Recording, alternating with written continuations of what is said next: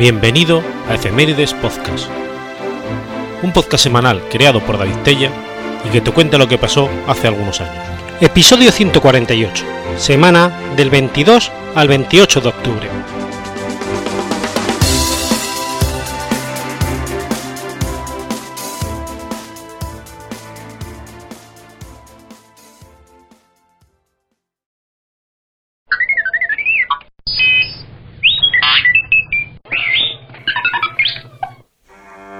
22 de octubre de 1973.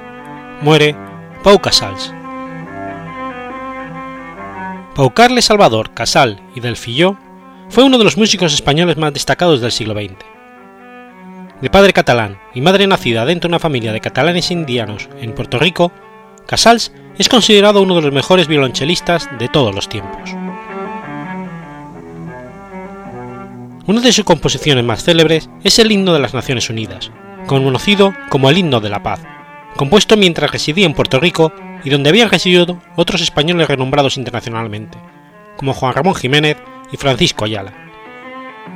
Magnífico director de orquesta y notabilísimo compositor, Casal fue siempre un, un artista completísimo, de férrea disciplina y gran dedicación. Además de destacar como intérprete, Casals también fue reconocido por su activismo en la defensa de la paz, la democracia, la libertad y los derechos humanos, que le valieron prestigiosas condecoraciones como la Medalla de la Paz de la ONU y ser nominado al Premio Nobel de la Paz. Casals también se manifestó públicamente en oposición al régimen franquista y su deseo de ver una Cataluña independiente o con un grado alto de autonomía. Entre las contribuciones más importantes de Pocasal, destaca haber cambiado la técnica de interpretación del violonchelo, buscando movimientos más naturales, alejados de la técnica rígida del siglo XIX, y pegando el arco a las cuerdas siempre. Rescató del olvido las estupendas suites para violonchelo de Johann Sebastian Bach. Son legendarias las grabaciones que de ellas hizo entre 1936 y 39, aunque las grabó repetidamente. Casals mostró ya desde su infancia una gran sensibilidad por la música. Su padre, Carles Casal y Ribés, también músico, le transmitió los primeros conocimientos musicales, que Pau Casal amplió con estudios en Barcelona y Madrid. En esta ciudad compartió estudios con el otro grande del violonchelo español del siglo XX, Juan Ruiz Casaux, siendo ambos discípulos del catedrático de la Escuela Nacional de Música, Víctor Mirecki, iniciador de la Escuela Violonchelista Española Moderna y de Jesús Monasterio, en la Cátedra de Perfeccionamiento de Música de Cámara.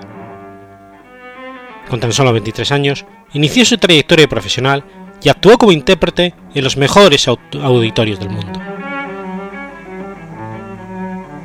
En calidad de intérprete, aportó nuevos cambios innovadores a la ejecución de violonchelo e introdujo nuevas posiciones técnicas y expresivas. Como director, buscaba igualmente la profundidad expresiva, la esencia musical que sabía alcanzar con el violonchelo. Son especialmente conocidas las versiones que dirigió en el Festival de Malburg de los conciertos de Brandenburgo de Johann Sebastian Bach, su músico predilecto, sinfonías de Wolfgang Amadeus Mozart y otras. Casals ejerció también como profesor en el Real Conservatorio de Madrid.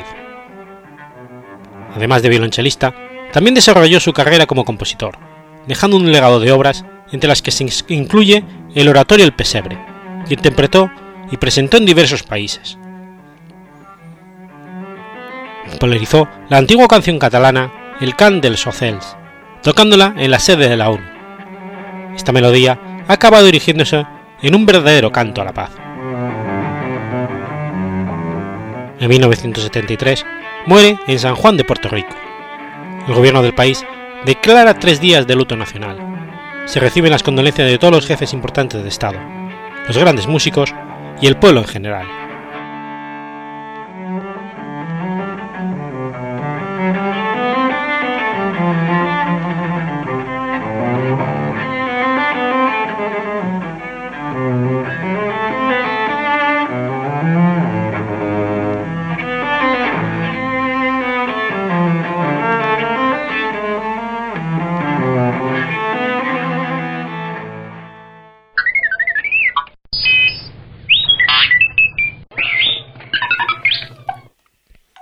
23 de octubre de 1897. Nace Juan Ignacio Luca de Tena. Juan Ignacio Luca de Tena y García de Torres fue un comediógrafo, periodista y diplomático español. Ostentó el título nobiliario de segundo marqués de Luca de Tena. Nació el 23 de octubre de 1897 en la calle de Ayala de Madrid. Hijo del periodista Torcuato Luca de Tena y Álvarez Osorio y padre del periodista Guillermo Luca de Tena y del escritor, y también periodista, Torcuato Luca de Tena. Se licenció en Derecho en la Universidad Central en 1918. Desde muy joven se consagró al periodismo en la empresa familiar. Elegido diputado en las Cortes de la Restauración por Sevilla en las elecciones de 1923, renunció al acta. Se hizo cargo de la dirección de ABC a la muerte de su padre en 1929, año en que fundó el ABC de Sevilla.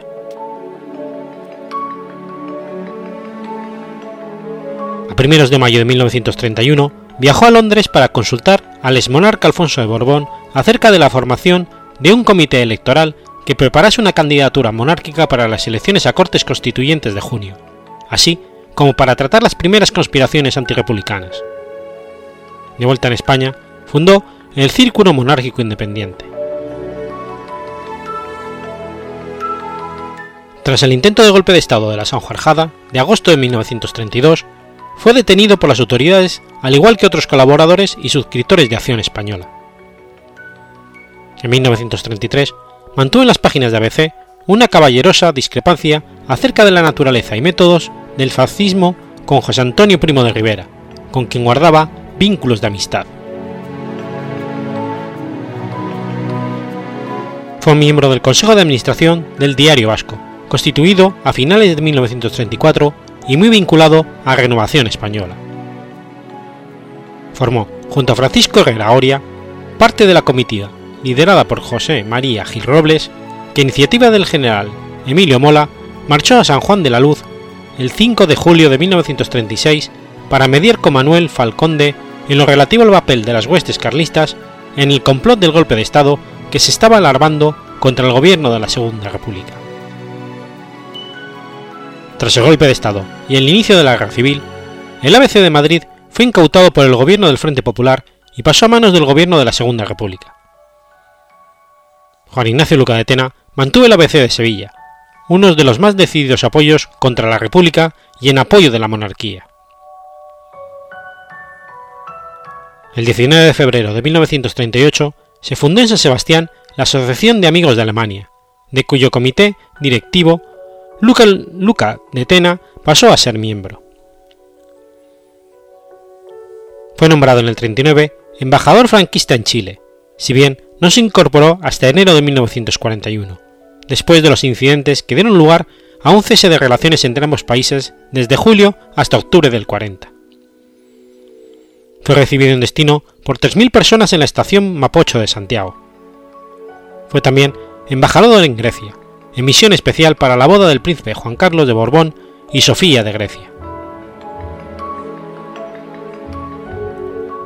En abril de 1945 acusó a Antonio Goicoechea de tergiversar el manifiesto monárquico de Lausana, señalando Luca de Tena que el propósito del pretendiente monárquico no era la monarquía liberal como relevo de la dictadura, sino la monarquía tradicional.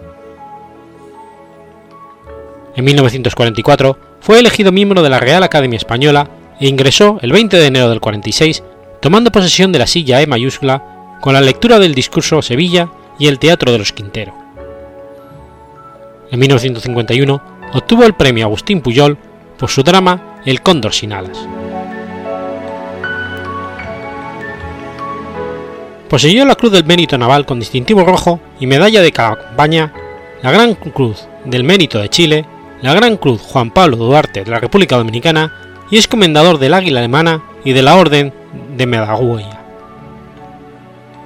Formó parte del Consejo Privado de Juan de Borbón, junto a otros aristócratas como el Conde de Godezno, el Duque de Galliera, el Duque de Alba, el Marqués de Valdeiglesias o el Marqués de la Liseda. Se manifestó como un incondicional defensor de la restauración de la monarquía española bajo un régimen constitucional, lo que ocasionó numerosas censuras sufridas por el diario ABC durante el régimen franquista. Llegó a ser designado procurador en las Cortes franquistas en el 59. Contrajo primeras nupcias el 15 de septiembre de 1919 en Madrid, con Catalina Brunet Serrano, fallecida el 6 de noviembre del 43 en Madrid, de cuyo matrimonio nacieron nueve hijos. De sus segundas nupcias, contraídas el 20 de marzo del 46 en Madrid, con Isabel Bertani Guyel, no tuvo decencia. En 1971 recogió sus recuerdos a través de una serie de personajes que se cruzaron en su vida en el libro titulado Mis amigos muertos, publicado por la editorial Planeta. Falleció en su domicilio, el número 111 de la calle Serrano de Madrid, en la mañana del sábado 11 de enero de 1975.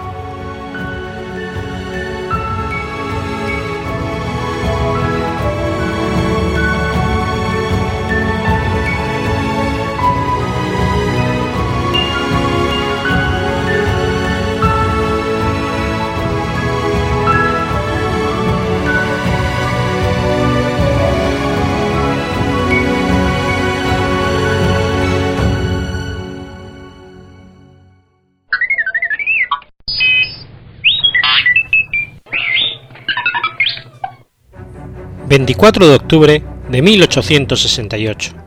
Nace Bala Said. Babam Rao Srinivas Panta, alias Bala Said, fue un político, escritor, músico y pintor indio.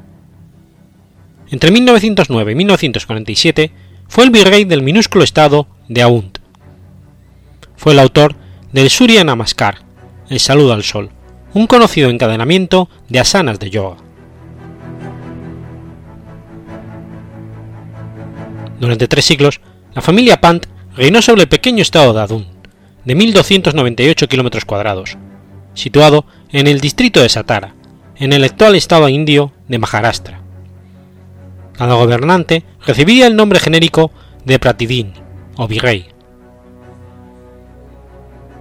Balasaid Estudió en la escuela secundaria Satara. En 1887, a los 19 años de edad, se casó con Rani Ambas Bai Said. En 1888 nació su primer hijo, Apa Said Pant.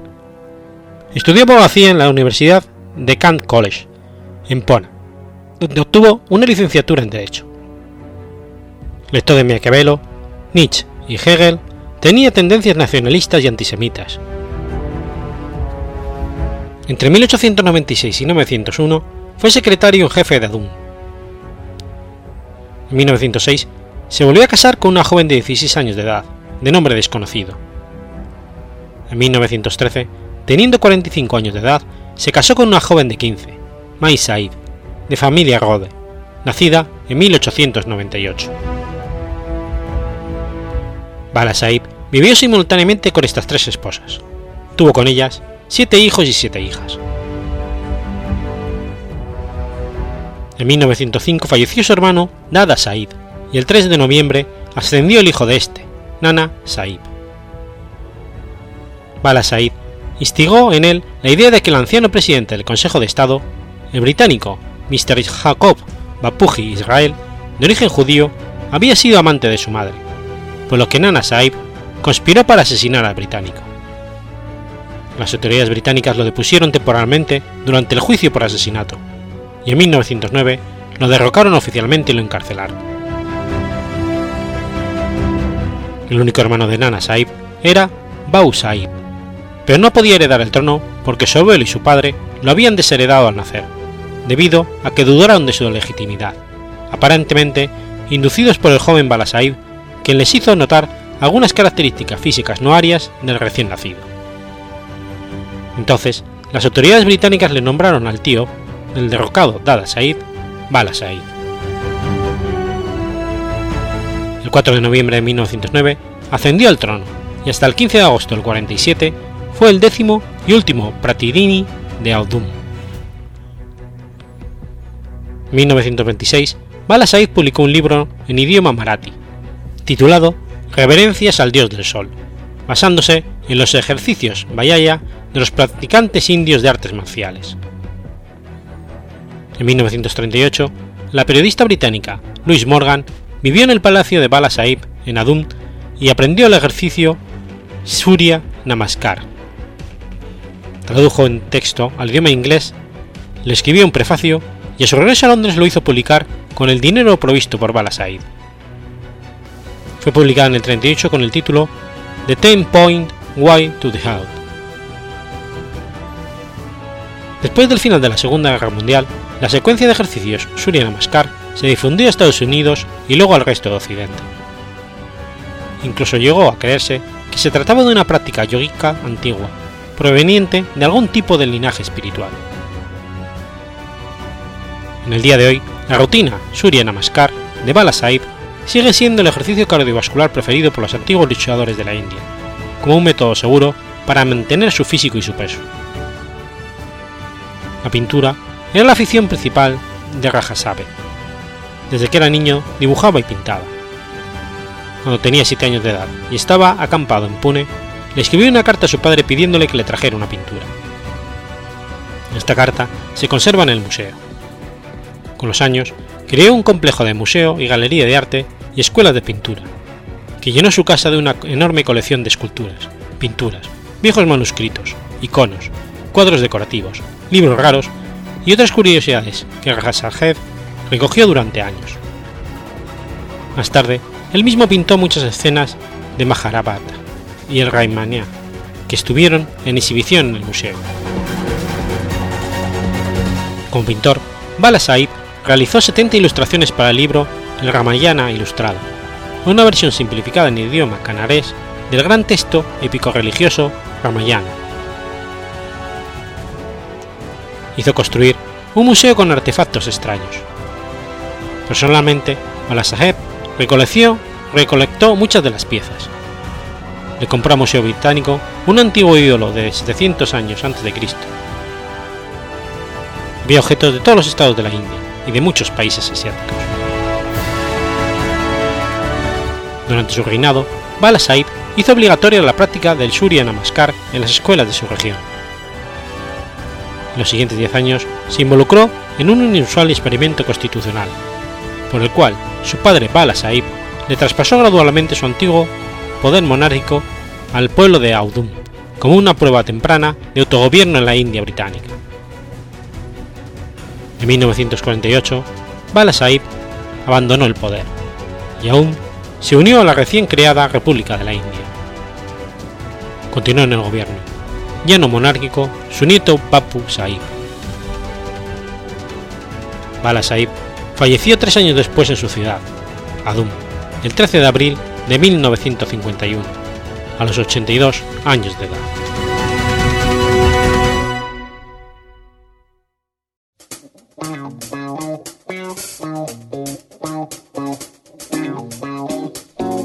¿Conoces la Asociación de Escuchas de Podcasting? Asespod es el primer lugar de encuentro para todas aquellas personas que escuchan este formato de audio.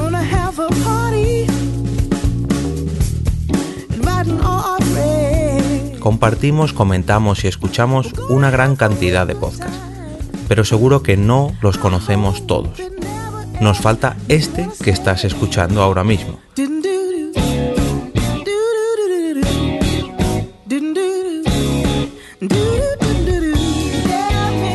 Queremos que tú, oyente de este podcast, formes parte de todo esto. Asociate gratis en nuestra web, asespod.org. Búscanos en las redes sociales, Twitter, Facebook y Google ⁇ Recuerda, asespod.org.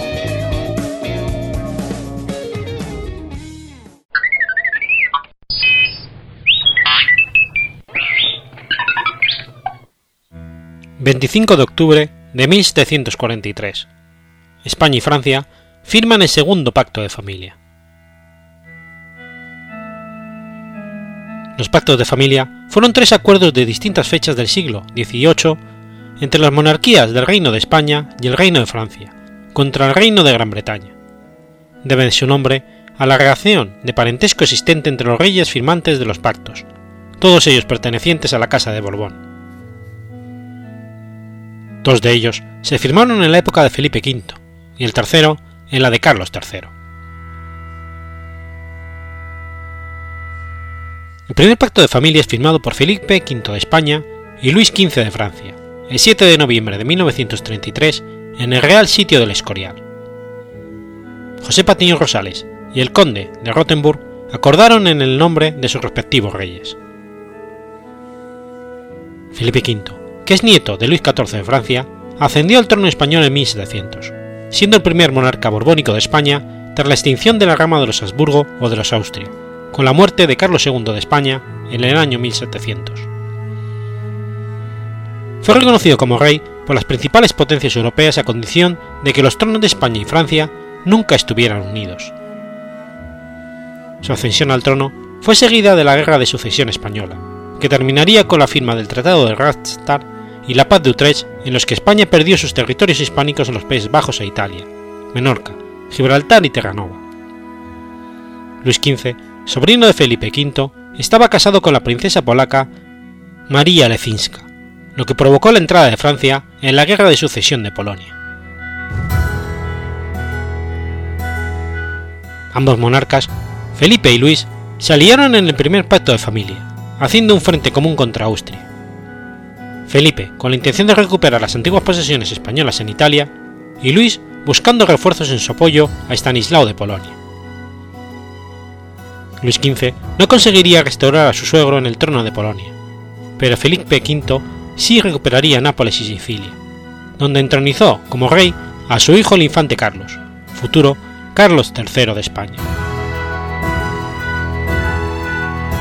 El segundo pacto de familia, firmado el 25 de octubre de 1743 en Fontainebleau, fue acordado por los mismos monarcas, Felipe V de España y Luis XV de Francia, en el transcurso de la Guerra de Sucesión de Austria. Tras la muerte de Felipe V en 1746, el nuevo rey Fernando VI de España llevó a cabo una política de neutralidad activa entre Reino Unido y Reino de Francia. Fortaleció la flota para evitar verse arrastrada a la guerra y liquidó el segundo pacto de familia, lo que le desligó de apoyar a Francia en sus guerras. A cambio, el Reino Unido aceptó la supresión del asiento de negros y del navío de permiso. Gracias a esta alianza, España ganó Milán y los ducados de Parma, Plasencia y Guastalla, para el príncipe Felipe, quien tomó posesión de ellos en 1748. Carlos III de España volvió a la política belicista directamente contra Inglaterra para recuperar Gibraltar y Menorca, y firmó el tercer pacto de familia, que lo llevó a entrar en la última fase de la Guerra de los Siete Años en apoyo del Reino de Francia contra el Reino de Gran Bretaña, y a la derrota que le ocasionó considerables pérdidas al final. En 1761, las dos Floridas, que entregó al Reino Unido, y Colonia del Sacramento en el oeste de Uruguay, y frente a Buenos Aires y a Portugal. Jerónimo Grimaldi por la parte española y el conde Choiseul por la parte francesa firmaron el pacto en nombre de los monarcas el 15 de agosto de 1761 en París. Según los términos del acuerdo, los dos países harían cosa común en los siguientes términos. Quien atacara una corona, atacaba también a la otra. Cada una de las coronas mirará como propios los intereses de la otra aliada, los principales puntos de acuerdo fueron los siguientes. En caso de que alguno de los países firmantes del pacto entrase en guerra con un tercero, podría requerir el apoyo militar del país aliado en las siguientes condiciones. Antes de tres meses, a contar desde el requerimiento de apoyo por uno de los dos países firmantes, el otro debería haber enviado 12 navíos de línea y 6 fragatas, puestas a disposición del solicitante. Si fuera España el país que recibiera el requerimiento, debería poner a disposición de Francia, además de la flota mencionada, 10.000 soldados de infantería y 2.000 de caballería. Si el país requerido era Francia, debía enviar 18.000 hombres de infantería y 6.000 de caballería. Estas tropas estarían a las órdenes del país dominante demandante de la ayuda, durante todo el tiempo que fuese necesario, a costa del país requerido. Para hacer efectivo el envío de estas fuerzas no serían necesarias mayores explicaciones por parte del país demandante. Bastaría la solicitud de ayuda. Las guerras en las que Francia pudiera verse involucrada como consecuencia de los acuerdos establecidos en la Paz de Westfalia o en otras alianzas estarían exceptuadas en los puntos anteriores, salvo en el caso de que Francia fuese atacada por tierra, en cuyo caso sí sería socorrida por España. Los acuerdos de paz con enemigos comunes deberían tomarse de acuerdo común. Tanto sobre las condiciones de la paz como sobre las operaciones de la guerra, las dos monarquías, España y Francia, en toda la extensión de sus dominios, han de ser consideradas y han de obrar como si no formasen más que una sola y misma potencia.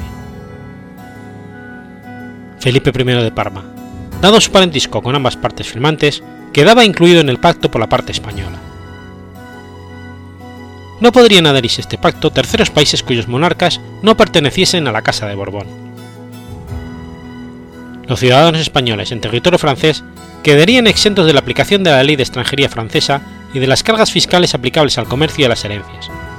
También tendrían derecho al uso de sus banderas. El mismo trato recibirían los ciudadanos franceses en territorio español y los parmesanos en ambos países. El tratado seguiría en vigor mientras las coronas española y francesa siguieran ocupadas por monarcas de la familia de los Borbones. El acuerdo sería ratificado por el rey de España en San Ildefonso a 25 de agosto de 1761 y por el rey de Francia en Versalles el 21 de agosto del mismo año. En 1779, ese mismo tercer pacto de familia fue renovado mediante un tratado de Aranjuez con Francia. España se tomaba la revancha con Inglaterra en la Guerra de la Independencia de los Estados Unidos, en la que entra en ese año 1779 recuperando Menorca y las dos Floridas. Como consecuencia de las guerras de Carlos III, vuelve la crisis de la hacienda, aumentada en la época de Carlos IV. El estallido de la Revolución Francesa en 1789 culmina con la decapitación del rey francés Borbón Luis XVI y la proclamación de la Primera República Francesa. Se forma entonces una primera coalición entre las principales monarquías europeas, entre ellas España, para luchar contra la Convención Nacional Francesa. Esto pone fin a las relaciones amistosas entre Francia y España. La coalición monárquica fue derrotada y se firmó la Paz de Basilea. Las disputas territoriales y coloniales con los británicos propiciaron la ocasión para recuperar las tradiciones relaciones entre los estados, esta vez sin que pudiera considerarse un nuevo tratado de familia al haber sido depuesto los Borbones franceses.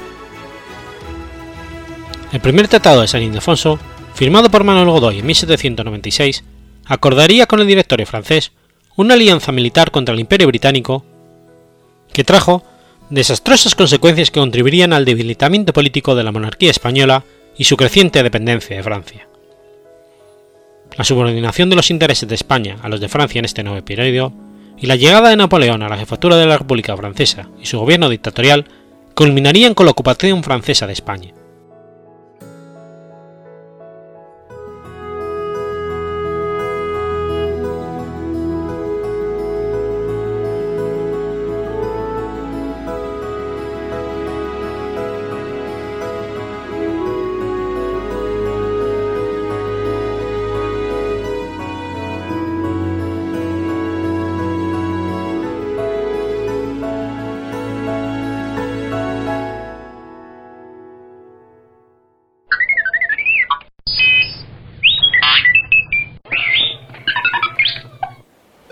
26 de octubre de 2010.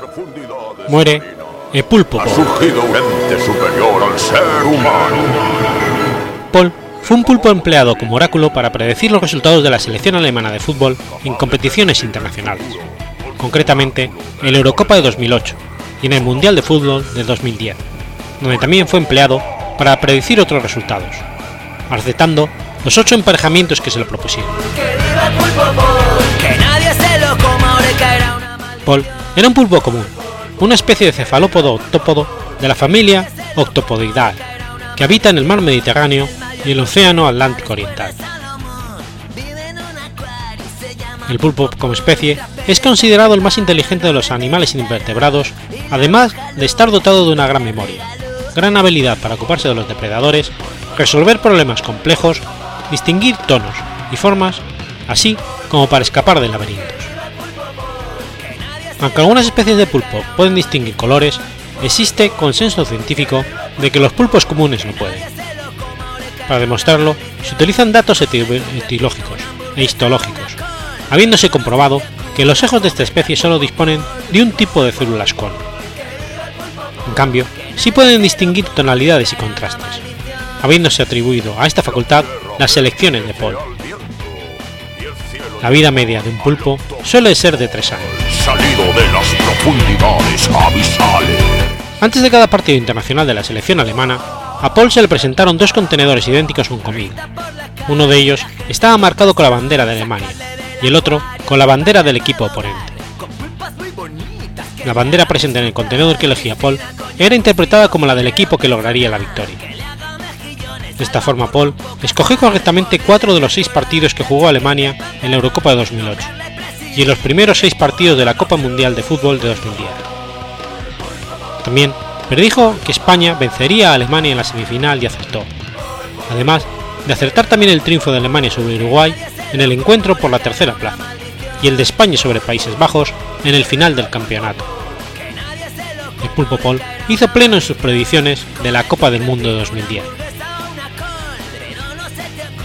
En algunos medios se difundió erróneamente que Paul había escogido los contenedores correspondientes al equipo visitante en todos los casos.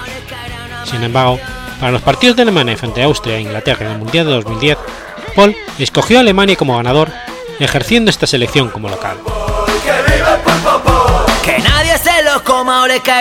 Con todo ello, son varios los que opinan que las predicciones realizadas por Paul fueron consecuencia del azar o de la casualidad.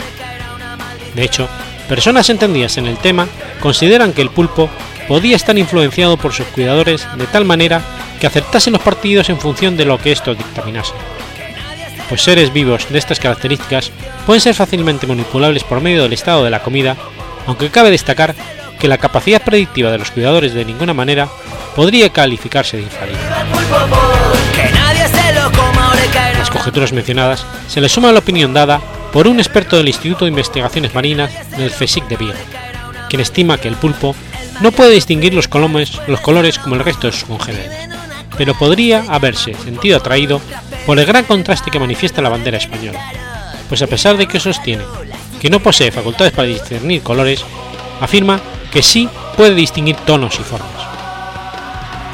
También añadió, añadió que, en su opinión es probable que el pulpo por el 2010 no fuera el mismo que el del 2008, encargado de la predicción de los partidos de la Eurocopa, afirmando que por aquel entonces el cefalópodo ya era un ser adulto. Esta clase de animales no suelen tener una esperanza de vida superior a 2 o 3 años. Según un análisis matemático, suponiendo que la elección de Paul sigue una probabilidad binomial y todas las banderas tienen la misma probabilidad de ser elegidas, entonces la probabilidad de que acierte 12 de 14 partidos es cercana al 0,6%, lo cual se trata de un suceso altamente improbable. Asimismo, se estima que si el pulpo actuase influenciado por los designios de una persona que tuviera en cuenta las probabilidades, el porcentaje podría multiplicarse por 8.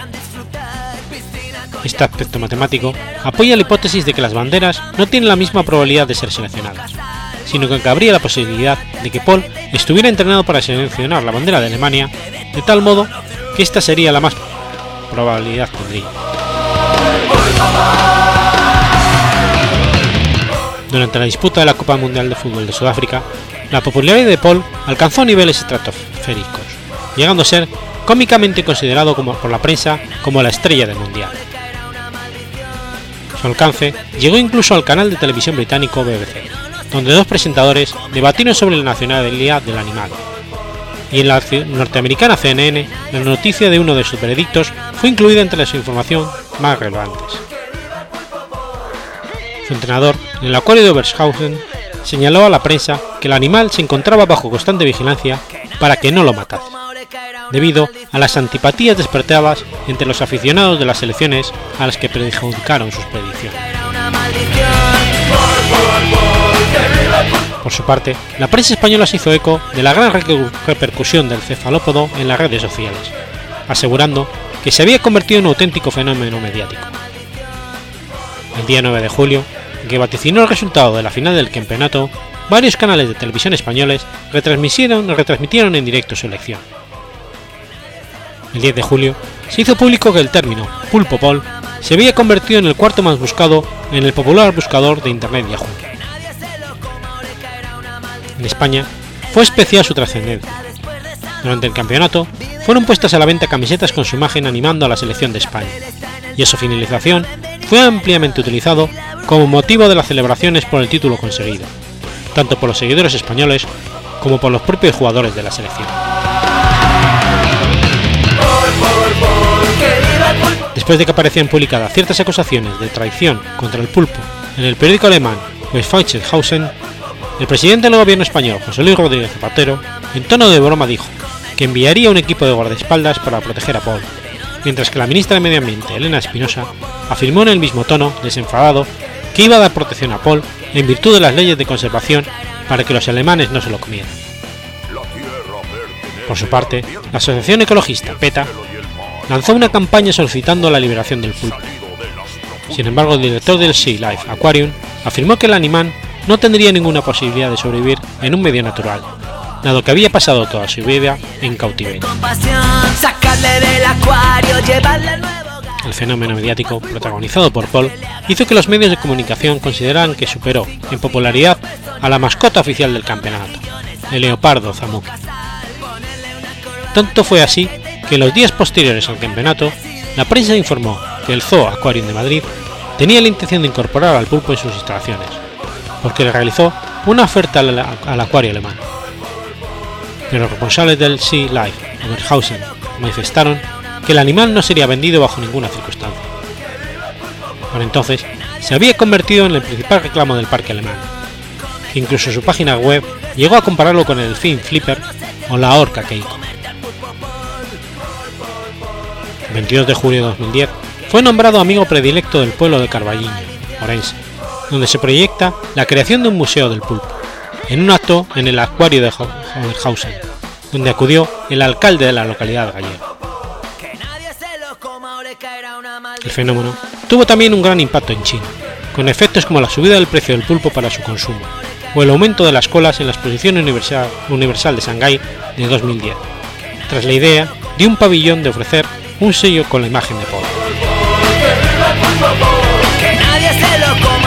El 24 de julio, y durante un discurso ofrecido en Teherán, el presidente de Irán realizó duras críticas sobre Paul, a quien acusó de ser un agente de la propaganda occidental y de la superstición al tiempo que lo consideró un símbolo de la decadencia y la podredumbre. Para el mandatario iraní, quienes creen este tipo de cosas no pueden ser los líderes de las naciones mundiales. En algunos países como en la India, el pulpo provocó que se pusiera de moda tener un pulpo como animal de compañía o mascota. Igualmente, fue usado en su publicidad por numerosas marcas comerciales internacionales, como Pepsi, Citroën y otras. Tras su muerte, el 26 de octubre de 2010, sus cuidadores anunciaron que se erigiría un monumento en su memoria. En enero de 2011, tres meses después de la muerte del cefalópodo, el Sea Life instaló e inauguró una estatua en su memoria. Que nadie se lo coma o le caerá una maldición. Que nadie se lo coma o le caerá una maldición.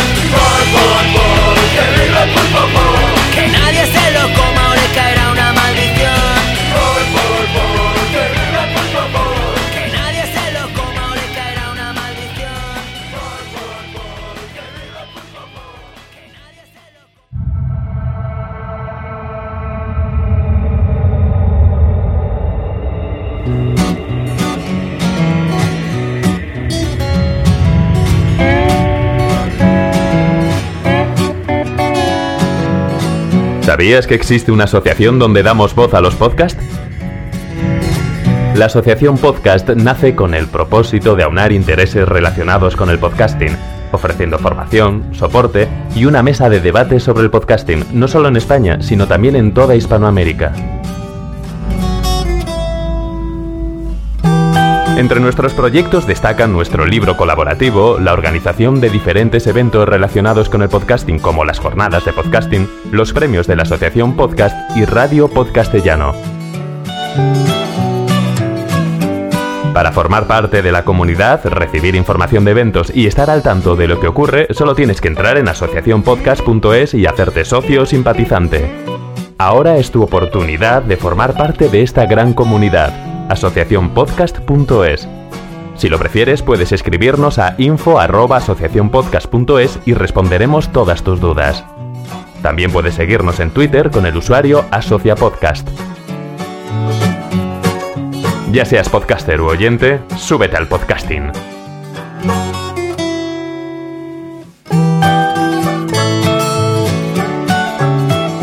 Gracias, de nada. Súbete al podcasting.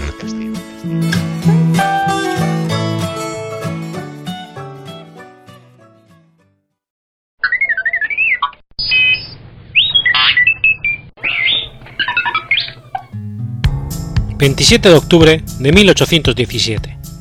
...muere Pedro Moreno. Pedro José Miguel Ignacio Moreno González de Hermosillo fue un caudillo de la Guerra de Independencia de México. Nació en la hacienda de La Daga, jurisdicción de Lagos. Sus padres fueron Manuel Moreno de Ortega y Verdín de Villambincico y María del Rosario González de Hermosillo y Márquez, familia acomodada y de amplios recursos económicos. Estudió en el Seminario de Guadalajara y a finales del siglo XVIII regresó a su tierra natal y se dedicó al comercio.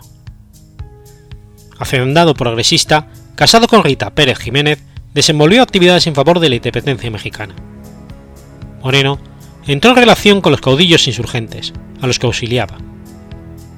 Sospechoso a los ojos de las autoridades españolas, vigilado y amenazado de prisión, se marchó a su hacienda La Sauceda. Ahí organizó una partida de campesinos, con los que se dedicó a combatir a las fuerzas realistas.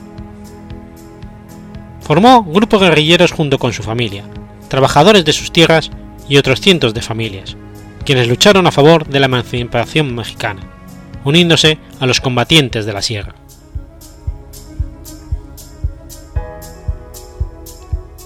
Comandó varias batallas contra las tropas realistas, distinguiéndose por la velocidad de sus ataques estableció su centro de operaciones en el fuerte del Sombrero, desde el cual incursionaba por el Bajío y los Altos. Allí recibió Javier Mina e hizo poderosa resistencia a las tropas de Liñán. Después de rechazar numerosos ataques realistas en este fuerte, cuando Mina dio orden de evacuarlo, salió el jefe mexicano el 15 de agosto de 1817 por la noche. La columna fue descubierta y atacada, dispersándose en su mayoría. Algunos escaparon, pero los que volvieron al fuerte fueron muertos al día siguiente. Reunido nuevamente con Mina, lo acompañó al interior del país y sostuvo varios encuentros en el Bajío. En una batalla contra las tropas realistas, el ejército comandado por Mina, teniendo a Moreno como lugarteniente, fue sitiado en el fuerte del Sombrero en lo que sería la batalla del fuerte de Sombrero, donde estuvieron durante más de dos meses sin poder sumirse, surtirse de provisiones, razón por la cual las tropas fueron mermando. Lograron escapar y se refugiaron en el rancho del Venadito, donde fueron atacados el 27 de octubre, muriendo Pedro Moreno, siendo capturado Francisco Javier Mina por el coronel absolutista Organtía. El 28 de octubre entra en Silao, Guanajuato, con Mina prisionero y la cabeza de Pedro Moreno clavada en una lanza. Es considerado como uno de los grandes insurgentes jaliscienses y en su honor por decreto 207 del 9 de abril de 1829 se rebautizó a la localidad de Villa de San María de los Lagos como Lagos de Moreno. En agosto de 2010 se confirmó que sus restos descansan en la columna de la independencia, junto con otros 13 héroes de la gesta independentista.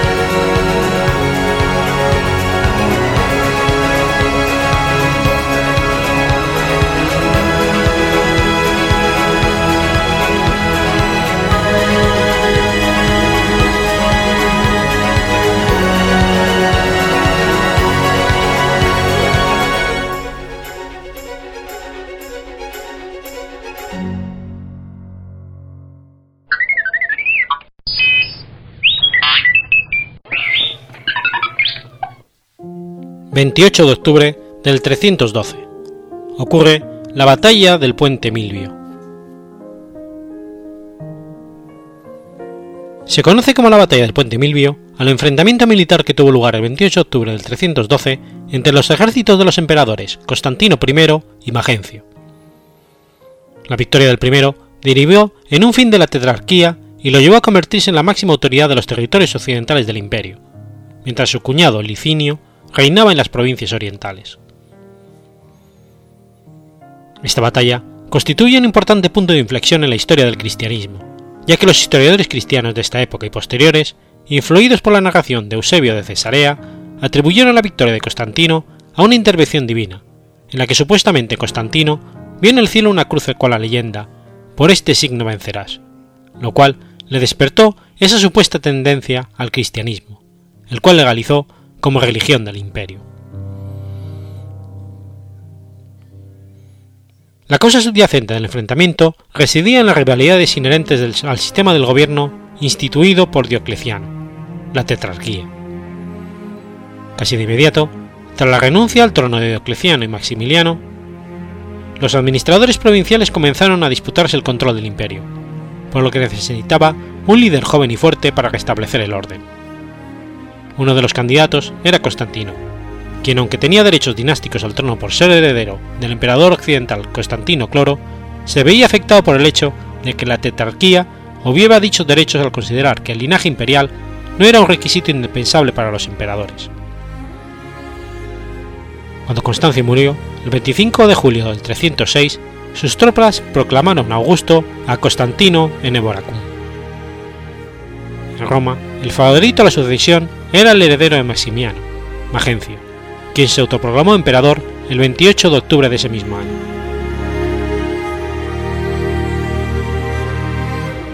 En primavera del año 312, Constantino reunió a sus tropas y decidió que sus diferencias entre Magencio debían resolverse por la fuerza. Invadió fácilmente el norte de Italia y llegó a la capital a través de la vía Flamicia a finales de octubre de ese mismo año. Sus hombres establecieron una base en la cerca de la Prima Porta. En este lugar se localizan los restos de un monumento construido durante los reinados de Constantino en honor a su victoria.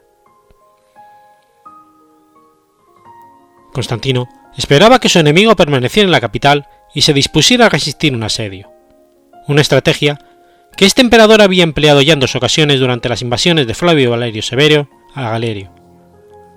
Asimismo, la ciudad contaba con una considerable reserva de alimentos, por lo que rendirla por hambre suponía prolongar el sitio demasiado tiempo, poniendo a Constantino en una difícil situación.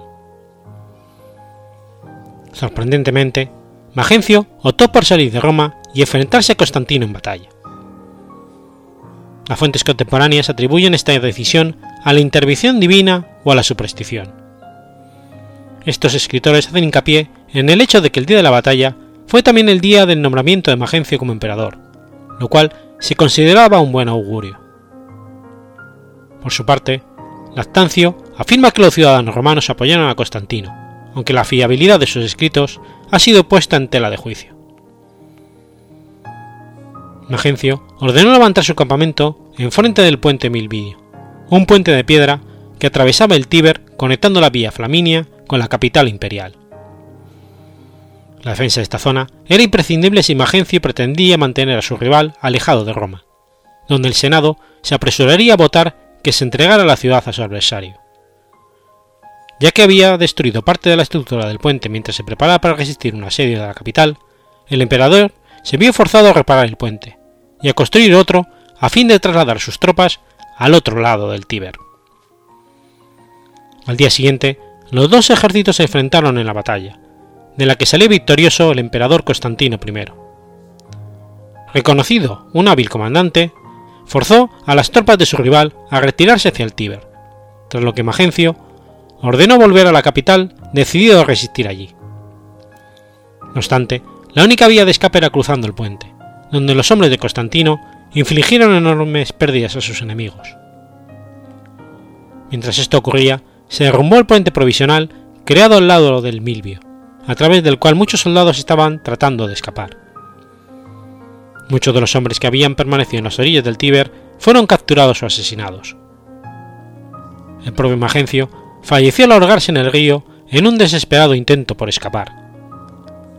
Cuando se encontró su cuerpo, Constantino ordenó que le precediera en su entrada triunfal a la capital como prueba de que él era el único soberano de Occidente.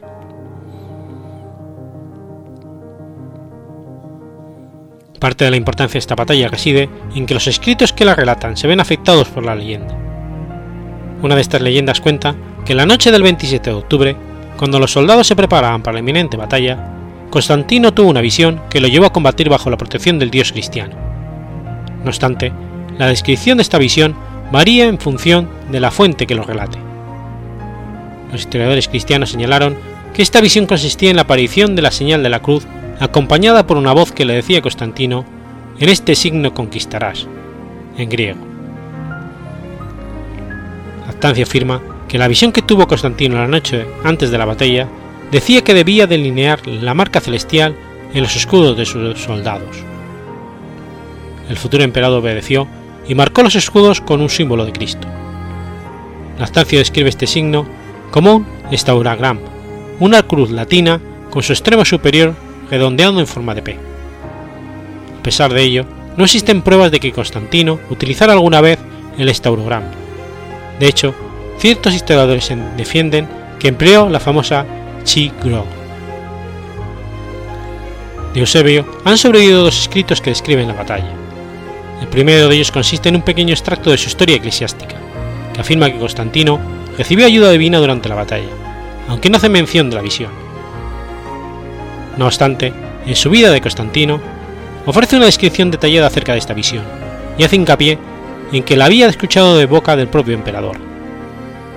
Conforme a este relato, Constantino y sus hombres se encontraban marchando cuando el emperador levantó la vista y observó que por encima del sol se alzaba una cruz luminosa con estas palabras: En este signo vencerás. En ese momento, Constantino no tenía claro cuál era el mensaje que trataba de transmitirle esta revelación no obstante, esa noche soñó con Cristo, que le decía que debía emplear ese signo contra sus adversarios. En este relato Eusebio describe el lábaro, el estandarte militar que usó Constantino durante el conflicto que le enfrentó a Licinio.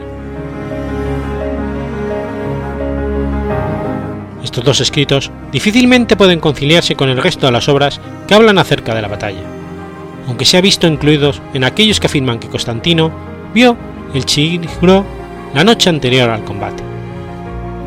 Lactacio y Eusebio coinciden en que este símbolo no estaba destinado a representar a Cristo, ya que no existen evidencias de que prueben que el Chigro fuera considerado una marca cristiana antes de su reinado. Este símbolo apareció por primera vez en una moneda de oro de la era constantiniana, lo que viene a demostrar que Constantino había empezado a emplearlo en esa época, aunque no de forma destacada. Solo hizo un uso extensivo del Chigro y del Lábaro durante el conflicto con Licinio. Como Sol Invictus, esta visión ha sido interpretada como un fenómeno meteorológico que podría haber sido modificada con el fin de encajar con las creencias de los seguidores cristianos del emperador.